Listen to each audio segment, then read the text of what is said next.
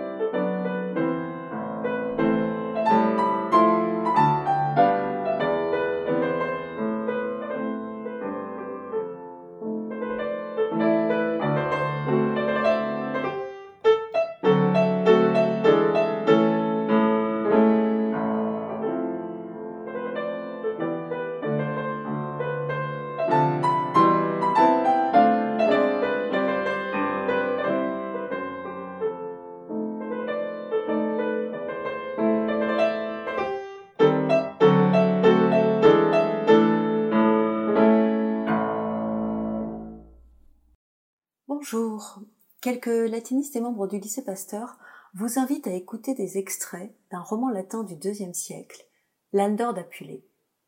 Chaque année, en effet, depuis la création du projet, le lycée Pasteur se joint à une lecture participative proposée par le Festival européen latin-grec. Il s'agit de constituer des groupes de lecteurs du monde entier qui, à une date et une heure précise, lisent simultanément, dans de multiples lieux publics et dans de multiples langues, des extraits d'une même œuvre antique afin de continuer à la faire vivre.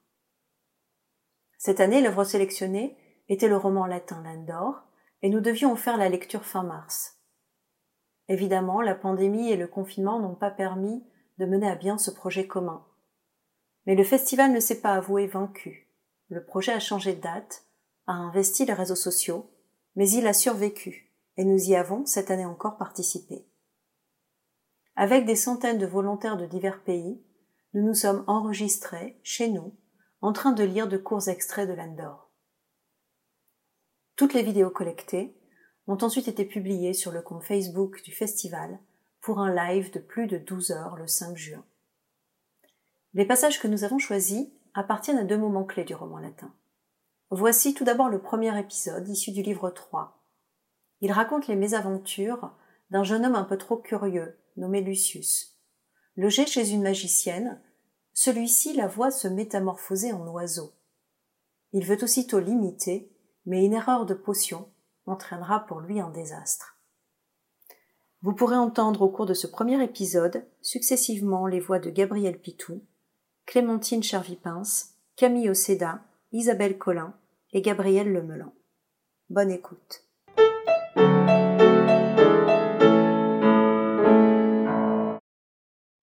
Voici qu'un jour, Photis accourt vers moi tout excitée et fort tremblante, et m'apprend que sa maîtresse, qui n'avait pas pu faire par les autres moyens le moindre progrès dans son aventure amoureuse, devait, la nuit suivante, se recouvrir de plumes et devenir oiseau, et voler, de la sorte, vers l'objet de ses désirs. Elle ajoute que je devais me préparer prudemment à observer un si grand événement. Bientôt, vers la première veille de la nuit, elle me conduit à cette fameuse chambre de l'étage sur la pointe des pieds sans faire le moindre bruit, et m'invite à regarder par une fente de la porte la scène que voici.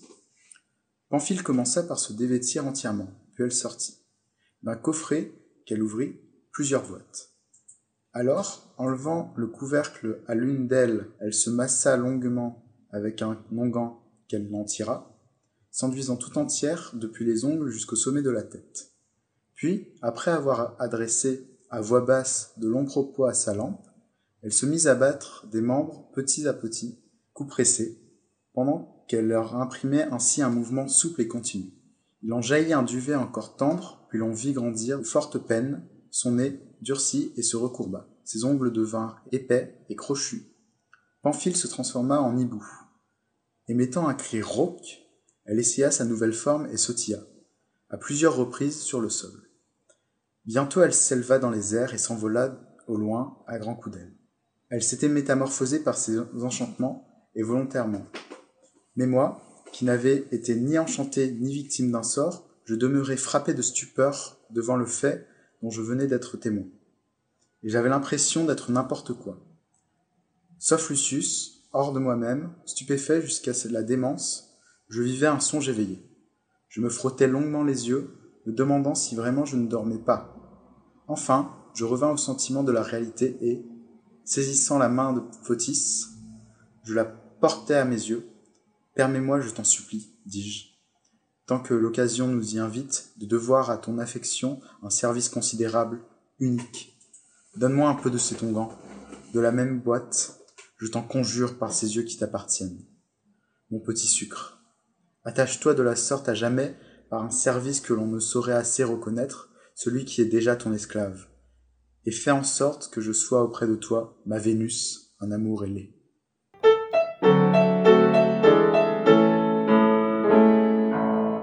Ah oui, dit-elle, vieux renard, petit chéri, tu voudrais m'amener à donner moi-même des verges pour me faire fouetter? Innocent comme tu l'es, c'est à peine si je puis te sauver des louves thessaliennes. Si te voilà oiseau, où te chercherai-je et te verrai-je quand? Ah, répondis-je, que les dieux éloignent de moi un acte aussi noir. Aurais-je même le vol de l'aigle pour m'élever dans les airs, à travers tout le ciel, messager infaillible du souverain Jupiter ou son écuyer joyeux? Je n'en reviendrai pas moins à tire d'aile vers mon cher petit nid, après avoir ainsi connu l'honneur d'être oiseau. Je le jure par les liens délicieux de tes tresses, grâce auxquels tu as enchaîné mon âme. Je ne préfère aucune femme à ma chère Photis. Mais il me vient une idée quand j'y réfléchis. Une fois que je serai devenu un oiseau de cette sorte, en m'enduisant de cet onguent, je devrais me tenir éloigné de toute demeure humaine. Quel bel, quel aimable amoureux pour le plaisir d'une femme qu'un hibou. D'ailleurs, ne voyons-nous pas que l'on a grand soin de capturer ces oiseaux de nuit lorsqu'ils ont pénétré dans une maison et qu'on les cloue sur la porte afin d'expier par leur propre supplice la catastrophe dont ils menacent les habitants par leur vol de mauvais augure Mais, détail que j'allais presque oublier de te demander, qu'aurais-je à dire ou à faire pour me dépouiller de mes plumes et redevenir ce Lucius que je suis? Ne t'inquiète pas pour cela, dit-elle. La maîtresse m'a appris tous les moyens par lesquels il est possible de rendre à leur forme humaine les êtres ainsi métamorphosés.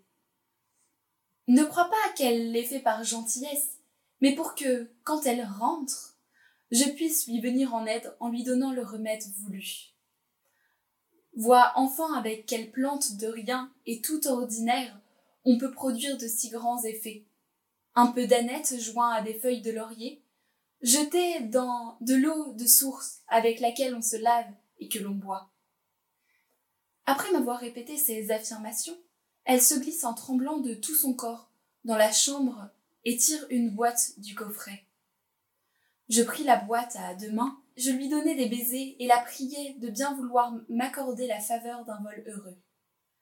Puis, retirant à la hâte tous mes vêtements, j'y plongeai avidement les mains et, puisant une bonne quantité d'onguents, je me frictionnai toutes les parties du corps.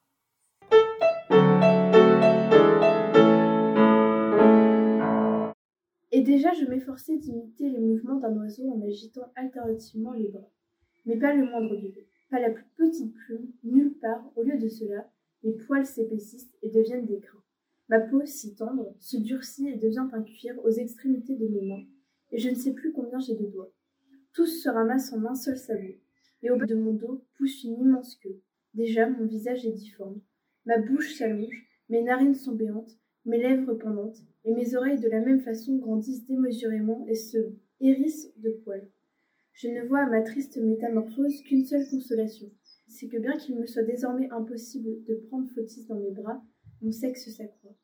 Et tandis que, incapable de rien faire pour me sauver, j'aperçois en regardant mon corps, non pas un oiseau, mais un âne, maudissant l'action de Fotis.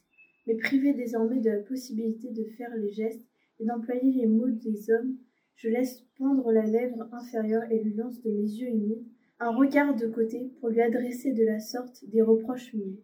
Dès qu'elle me vit ainsi transformée, elle se frappa violemment la figure et Malheureuse, s'écrie-t-elle, je suis morte. La crainte et la hâte ont fait que je me suis trompée. J'ai été enduite en erreur par la ressemblance des boîtes. Mais tout va bien, car le remède à cette métamorphose est facile à trouver et abondant. Tu n'auras qu'à mâcher des roses et aussitôt tu cesseras d'être âne. pour redevenir par une transformation inverse le Lucius que j'aime. Si seulement ce soir j'avais préparé comme je le fais d'habitude pour nous, quelques guirlandes, tu n'aurais pas à subir de retard, même pour une seule nuit. Mais dès le point du jour, le remède viendra aussitôt. C'est ainsi qu'elle se désolait. Mais moi, bien que je fusse devenu un âne en tout et de Lucius une bête de somme, je conservais pourtant une intelligence humaine. Aussi je réfléchis longtemps et profondément pour savoir si je devais frapper de mes sabots cette abominable scélérate et l'attaquer à coups de dents pour la tuer. Mais la réflexion m'empêcha d'exécuter ce projet inconsidéré, craignant, si je punissais Fautis de mort, de me fermer tout moyen de me sauver. Je baissai donc la tête, en la secouant et dissimulai en silence mon humiliation temporaire. Je cédai devant ma cruelle infortune et je me retirai en direction de l'écurie, auprès de mon cheval, mon fidèle serviteur.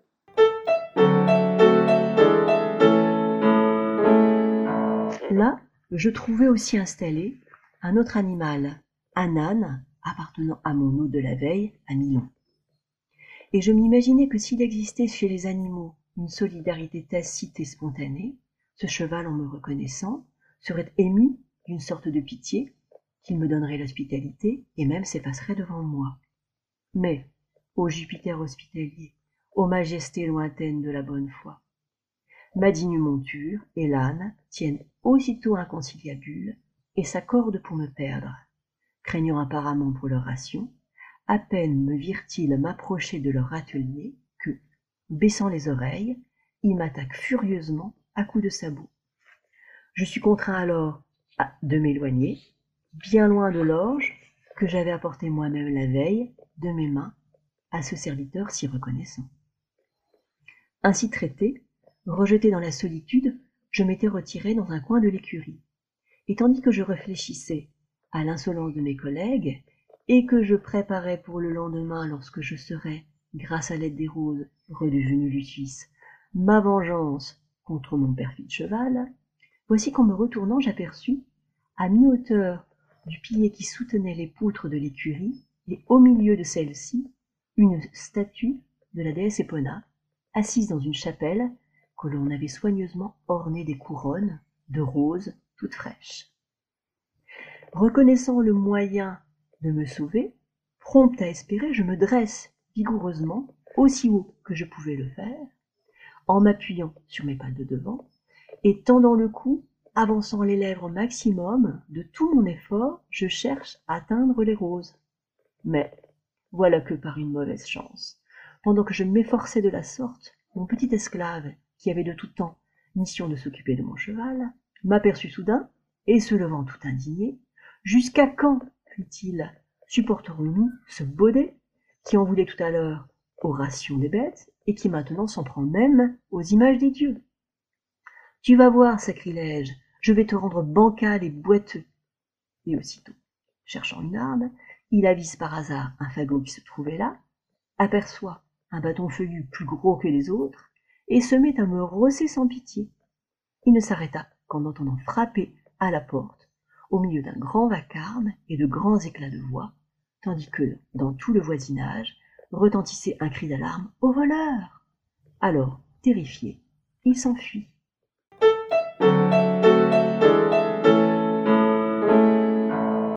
Et aussitôt, les portes de la maison sont enfoncées. Une troupe de brigands pénètre partout, une escouade armée cerne chaque corps de bâtiment, tandis que d'autres se portent dans toutes les directions pour faire face aux troupes de secours qui arrivent de tous côtés. Et tous, munis d'épées et de torches, illuminent la nuit. L'on voit briller, comme un soleil levant, et le feu et le fer. Attaquant alors à violents coups de hache une resserre, solidement barricadée et munie de fortes serrures qui se trouvaient au cœur de la maison et que Milon avait rempli de ses trésors, ils y ouvrent une brèche. Puis après avoir tout ouvert, ils emportent les objets de valeur, et faisant hâte des ballots, se les partagent entre eux. Mais la quantité du butin dépassa le nombre des porteurs. Aussi, contraints aux grands moyens par la surabondance de leur richesse, ils nous tirent de l'écurie, nous les deux ânes, ainsi que mon cheval, et nous chargent, tant qu'ils peuvent, des paquets les plus lourds, puis ils nous chassent, et nous menaçant du bâton de la maison vide, de la maison vidée, laissant un des leurs comme informateur pour leur donner des nouvelles de l'enquête menée à la suite de leur coup. Enfin, à grands coups de bâton, il nous entraîne à toute allure à travers les régions impraticables dans la montagne. Le poids de tant d'objets, la rapidité de la montée, la longueur extrême de la route avaient fait si bien qu'il n'y avait plus entre un mort et moi aucune différence. C'est alors, comme si il n'était jamais trop tard pour bien faire, je m'avisai de recourir à celui qui est le recours des citoyens, et en faisant intervenir le nom vénérable de l'empereur, de me tirer de tous mes malheurs. Et comme c'était déjà le plein jour, et que nous traversions un village plein de monde où le marché avait tiré une foule, là, parmi les des groupes de Grecs, j'essayai d'invoquer, en pure langue latine, le nom Auguste de César, et à la vérité, je fis entendre un haut, fort et clair et sonore, mais le reste, le nom de César, impossible de le prononcer. Les brigands n'apprécièrent pas du tout mon cri peu harmonieux, et, frappant de droite et de gauche sur mon malheureux cuir, ils n'en laissent pas de quoi faire un crible. Pourtant, ce Jupiter m'apporta enfin un moyen inespéré de salut. Nous longions un grand nombre de petites fermes et des maisons plus importantes. Je vis soudain un jardin tout à fait joli, où à côté, d'autres plantes agrément fleurissaient des roses toutes neuves dans la rosée du matin. Plein de désir, excité par l'espoir du salut, je m'en approchai joyeusement, et déjà j'étais sur le point de les saisir entre mes lèvres humides, lorsque je m'avisai de prendre un parti autrement sûr. Si dépouillant l'âne, je réapparaissais sous les traits de Lucius, je rencontrerais sans aucun doute un sort fatal sous les coups des brigands, soit parce qu'ils ne me soupçonneraient de magie, soit parce qu'ils craindraient d'être un jour dénoncés. Aussi, je renonçai bien, malgré moi, aux roses, et supportant mon malheur, présent sous l'aspect d'un âne, je continuai à brouter du foin.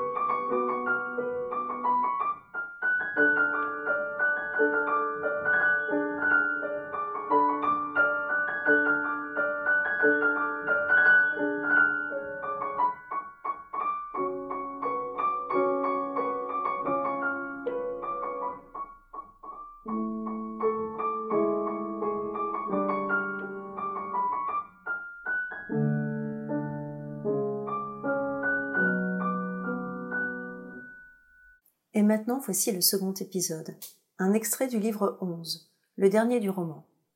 Il s'agit cette fois de découvrir comment Lucius, après les multiples péripéties qu'il a dû subir sous sa forme animale, va enfin pouvoir retrouver apparence humaine, grâce à l'aide de la déesse Isis. Celle-ci lui est apparue en rêve pour lui conseiller de se tenir le lendemain sur le parcours du cortège prévu en son honneur. Vous entendrez cette fois les voix de Myriam Crépel, Paul Tiberghien, Madelon Grassin, Margot de Oliveira, Élise Verdière, Delphine Béag, Apolline Davot et Coraline Soulier. Un grand merci à tous les lecteurs et un merci tout particulier à Paul qui, en plus de la lecture, nous a interprété les danses roumaines de Bartok pour accompagner ce podcast en musique. Bonne écoute.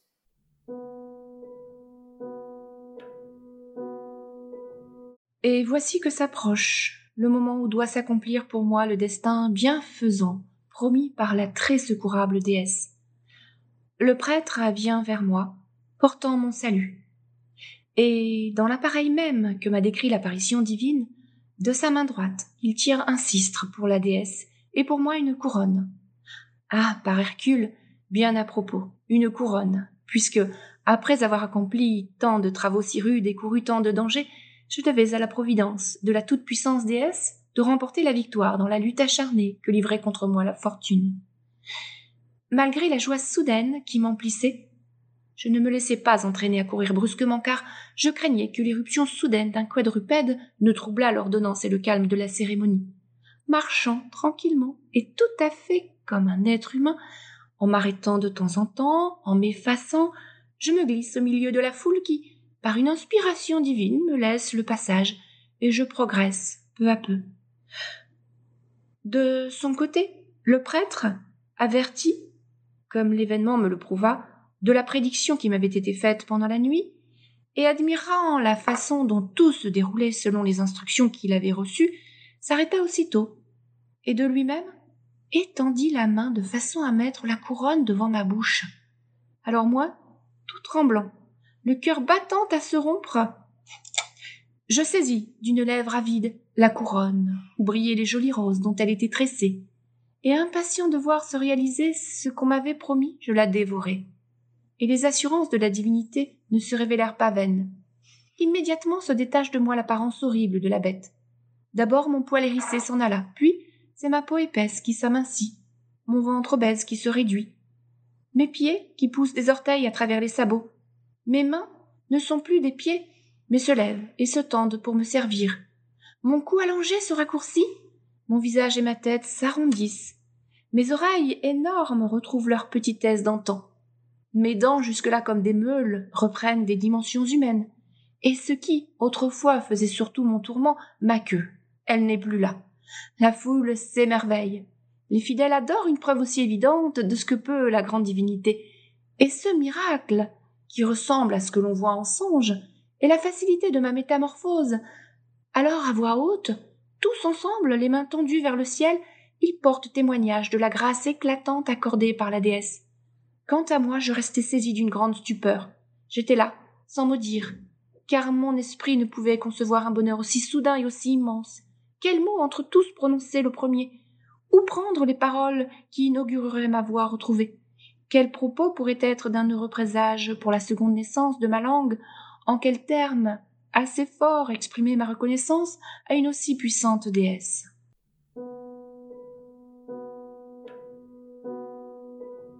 Mais le prêtre, instruit de tous mes malheurs depuis le début par l'intervention de la divinité, bien qu'il fût lui-même violemment ému par ce miracle manifeste, commença par donner ordre d'un signe de tête que l'on me fournit une tunique de lin pour me couvrir, car dès que l'âne m'avait libéré de sa funeste enveloppe, j'avais étroitement serré les cuisses et croisé les mains par-dessus afin de me dissimuler décemment autant que le permettait ma nudité à l'aide de cet écran naturel.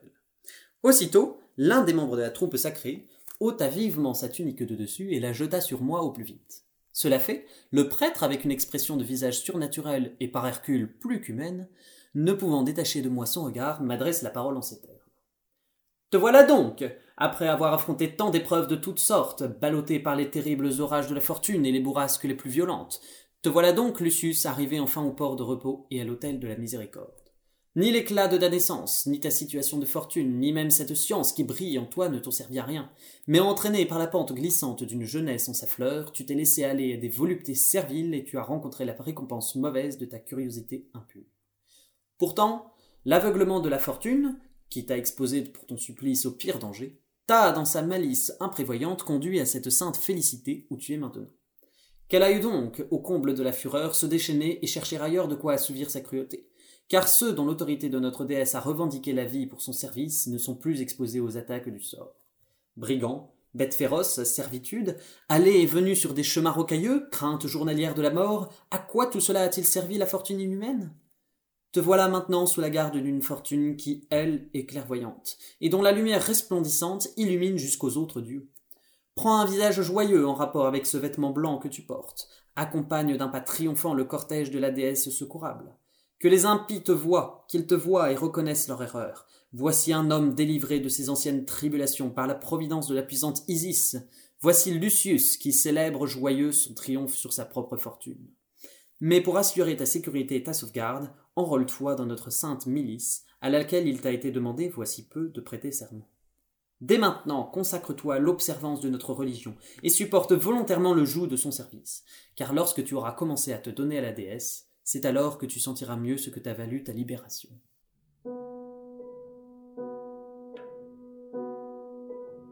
Cependant, la renommée ailée n'avait pas ralenti l'élan de son vol. Sans retard, elle avait partout raconté dans ma patrie la grâce adorable que m'avait faite la providence de la déesse et le sort mémorable qui avait été le mien. Aussitôt, mes amis, mes esclaves familiers, tous ceux qui me tenaient de près par la naissance, quittent le deuil qu'ils avaient pris lorsque s'était répandue la fausse nouvelle de ma mort, et, plein d'une joie soudaine, chargé de mille présents, se hâtent de venir me contempler, rendus à la lumière et arrachés aux enfers. Et moi, réconforté par leur vue, dont j'avais désespéré, j'accueille avec faveur et reconnaissance leur généreuse offrande. D'autant plus que mes amis avaient eu le soin de m'apporter avec prévoyance de quoi suffire largement à mes vêtements et à toute ma dépense. Après avoir adressé à chacun les paroles que méritaient ses services, et fait un récit hâtif de mes aventures passées et de mon bonheur présent, je retourne à la contemplation délicieuse de la déesse. Et, louant une pièce dans l'enceinte du temple, je m'y établis un domicile provisoire, à titre desservant encore laïque. Là, je partage l'existence des prêtres, et je demeure en adorant perpétuellement la puissance divinité. Il ne se passa pas une seule nuit, pas un somme qui fût sans une vision de la déesse, ou quelque avertissement de sa part. Tout au contraire, ces ordres sacrés, maintes fois répétés, m'enjoignaient d'accomplir ce à quoi j'étais depuis longtemps réservé, et de me faire initier. Mais moi, bien que j'en eusse le plus vif désir, j'étais retenu par une certaine religion, car je m'étais soigneusement renseigné sur les difficultés de ce ministère sacré, sur les difficiles obligations de chasteté et d'abstinence, sur la nécessité où je serais de protéger ma vie par des précautions contre les mille dangers qui l'assaillirent. Et tandis que je réfléchissais sans cesse à tout cela, je ne sais comment je fis, mais malgré ma hâte, je différai. Certaine nuit, je vis en songe le grand prêtre, qui me tendait le pli de sa robe rempli de quelque chose. Et lorsque je lui demandai ce que cela signifiait, il me répondit que c'était des actions que l'on m'envoyait de Thessalie, et qu'un esclave m'appartenant était arrivé du même pays, un nommé Leblanc. Je me réveillai et réfléchis longuement à cette vision, me demandant ce qu'elle annonçait, surtout étant donné que je n'avais jamais eu aucun esclave qui se fût appelé ainsi. J'en étais, bien sûr. En tout cas, quel que fût le présage apporté par ce rêve, j'étais certain que le fait que l'on m'offrit des actions annonçait de toute manière un profit, tourmenté, paralysé à l'idée d'un bénéfice important. J'attendais l'ouverture matinale du temple.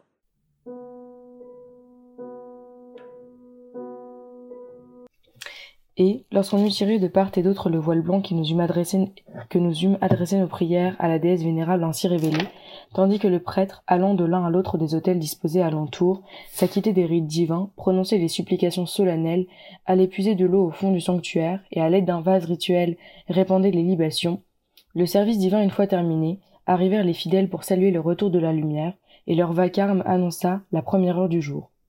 C'est alors que surviennent, venant d'Ipata, les serviteurs que j'y avais laissés lorsque Photis m'avait mis la longe au cou, avec ses maudites erreurs. Ils avaient bien entendu appris toute mon histoire, et me ramenaient même mon cheval, qui avait passé d'un mètre à l'autre, mais qu'ils avaient reconnu à la marque qu'il portait sur le dos, et finalement récupéré.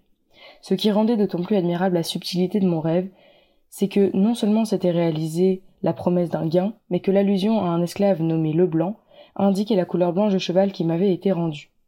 Cet événement fit que je m'acquittai avec zèle accru des devoirs du ministère, car mes espérances pour le futur se trouvaient gagées par les grâces présentes.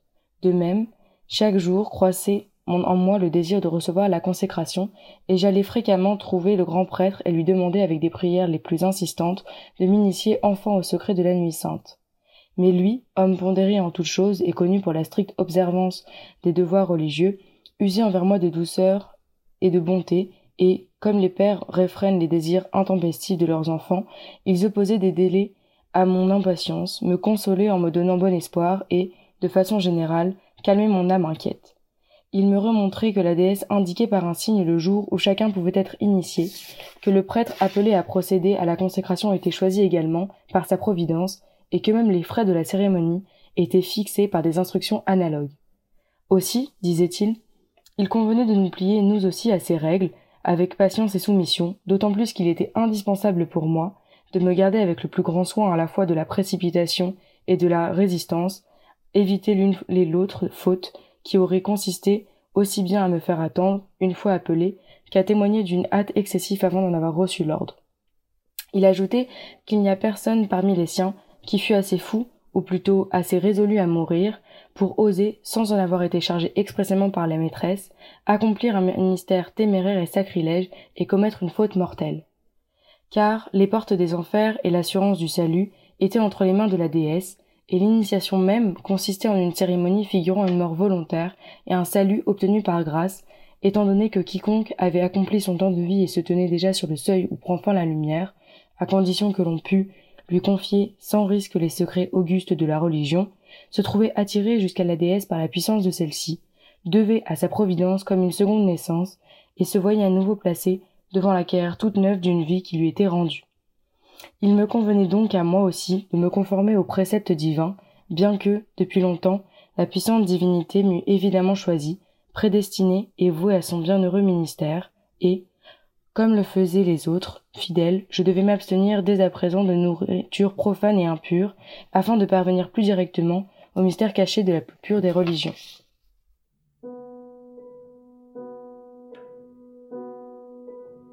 Telles avaient été les paroles du prêtre, et l'impatience n'altérait pas mon obéissance, mais, avec la plus grande attention, dans le calme et la paix, et en observant un louable silence, j'accomplissais chaque jour, sans manquer le service des rites sacrés. Mais la bienveillance salvatrice de la puissance déesse n'abusa point et ne m'infligea point le supplice d'une longue attente. Pendant une nuit obscure, elle me fit connaître sans obscurité ce qu'elle voulait, et me prévint sans ambiguïté qu'était arrivé le jour toujours souhaitable où elle accomplirait mon vœu le plus cher. Elle m'indiqua combien je devais dépenser pour me procurer ce qu'exigeait la cérémonie, et me désigna Mitra, lui-même, son grand prêtre, et qui était lié à moi, disait-elle, par une similitude divine d'horoscope pour accomplir les rites.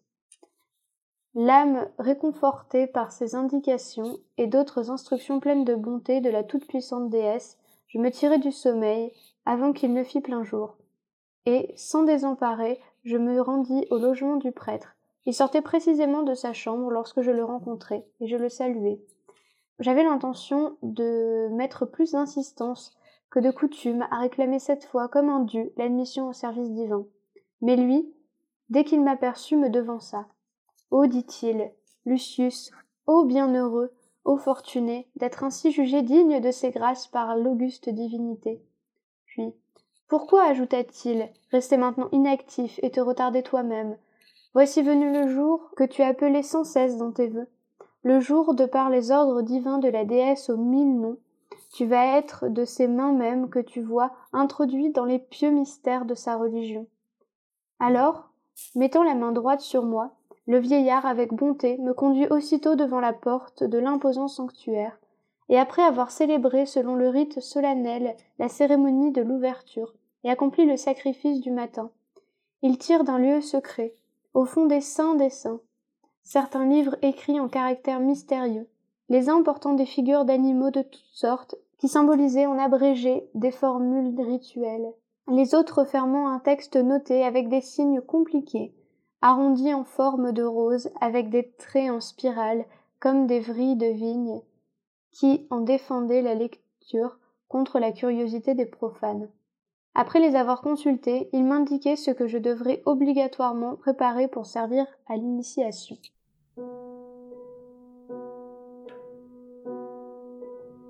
Lorsque, selon les indications du prêtre, le moment fut venu, il me conduisit accompagné d'une troupe de fidèles au bain le plus proche. Là, une fois que je me fus lavé comme d'ordinaire, il commença par demander pour moi la bienveillance des dieux, et me purifia en m'aspergeant tout le corps. Ensuite il me ramena au temple. Les deux tiers de la journée s'étaient déjà écoulés.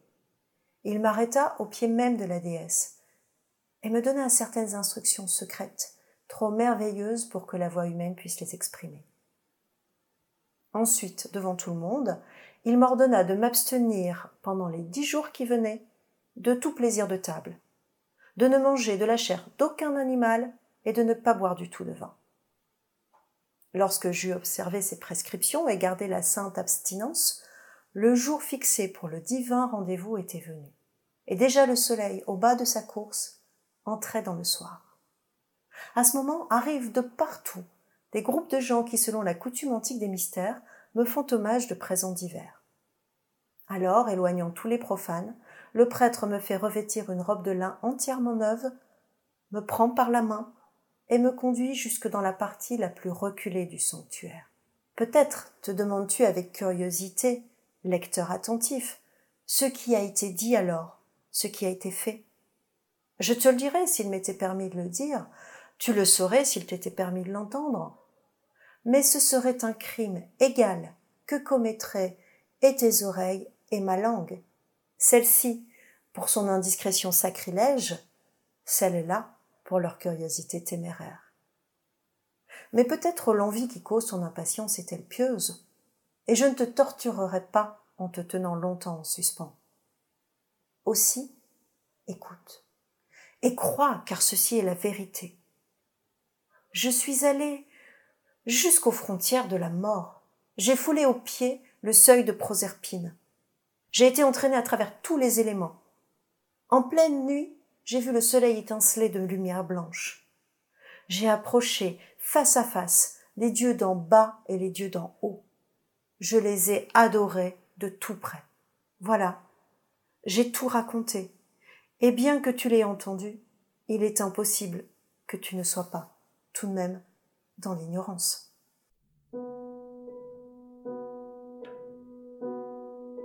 Le matin arriva, et les cérémonies accomplies, je m'avançai, revêtu de douze robes de consécration, tenue éminemment sacrée, mais rien ne m'empêche d'en parler, car à ce moment, les choses se passèrent sous les yeux d'un grand nombre de témoins.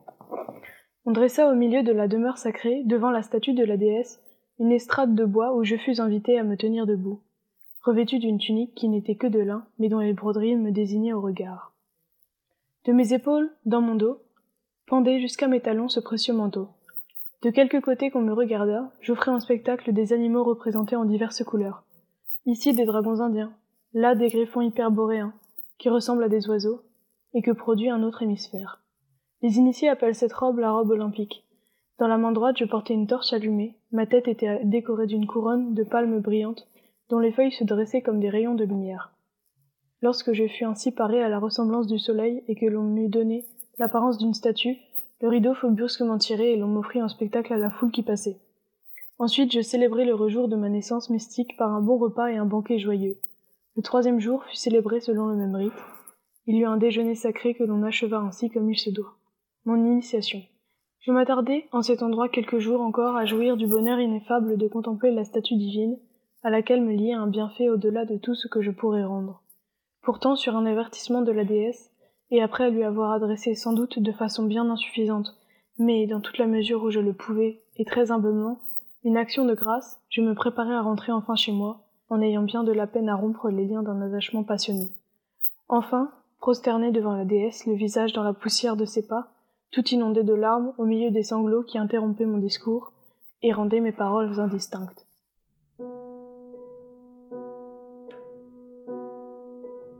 Oh divinité sainte, toi à qui sans cesse le genre humain doit son salut, toi, toujours généreuse, pour ranimer les mortels, tu apportes la tendresse suave d'une mère aux victimes infortunées du sort. Il n'est pas de jour, pas de nuit, pas de moment aussi court soit-il, qui s'écoule sans être marqué de tes bienfaits, sans que, sur terre et sur mer, tu protèges les humains, sans que tu éloignes d'eux les tempêtes de la vie et que tu leur tendes la main secourable, avec laquelle tu démêles les lacets du destin, même les plus inextricablement enchevêtrés. Tu apaises les orages de la fortune et tiens en échec le cours défavorable des étoiles. Les dieux d'en haut te révèrent, ceux d'en bas te redoutent. C'est toi qui fais tourner le monde, toi qui allumes le soleil, toi qui gouvernes l'univers, toi qui foules aux pieds le tartare. À ta voix, les astres répondent, les saisons reviennent, les divinités se réjouissent, les éléments obéissent. Un signe de ta tête fait souffler les vents, s'emplir les nuages, se gonfler les semences et croître les germes. Devant ta majesté tremblent les oiseaux qui parcourent le ciel, les fauves errant dans les montagnes, les serpents qui rampent sur le sol, les monstres qui nagent dans la mer. Et moi, pour dire tes louanges, mon esprit est trop grêle pour t'offrir des sacrifices, mon avoir est trop mince. Ma voix n'est pas assez ample pour dire ce que j'éprouve devant ta grandeur. Il n'y suffirait pas de mille bouches et autant de langues, ni d'une parole sans défaillance, continuant pendant l'éternité. Aussi, tout ce que peut un dévot dépourvu de fortune, je le ferai de tout cœur. Les traits divins de ton visage, ta divinité sainte entre toutes, j'en conserverai, gravé au plus profond de mon âme, l'image pour toujours. Après avoir adressé cette prière à la toute-puissante déesse, j'embrassai Mitra, son prêtre, qui était désormais devenu mon père, et, étroitement attaché à son cou avec mille baisers, je lui demandai de me pardonner si je ne pouvais le récompenser comme l'aurait mérité de si grands bienfaits. Bref, après m'être longtemps attardé à lui exprimer longuement ma gratitude, je m'en vais enfin et me rends directement dans ma patrie pour la revoir après tant de temps. Et quelques jours plus tard, sur l'ordre de la puissante déesse, je bouclai de nouveau mon sac en toute hâte, m'embarquai et me mettais en route pour Rome. Après un bon voyage, grâce à un vent favorable, j'arrive rapidement au port d'Auguste, et de là, je prends une voiture rapide, et le soir, la veille des îles de décembre, je pénètre dans la cité sacrée entre toutes. Et la principale occupation de ma vie fut dès lors d'adresser chaque jour mes prières à la divinité souveraine d'Isis Reine, à qui l'emplacement de son temple a fait donner le nom d'Isis du champ de Mars, et qui reçoit là un culte au milieu d'une très grande vénération. J'étais un fidèle des plus assidus, et bien que je fusse un étranger dans ce sanctuaire, je n'en étais pas moins chez moi dans sa religion.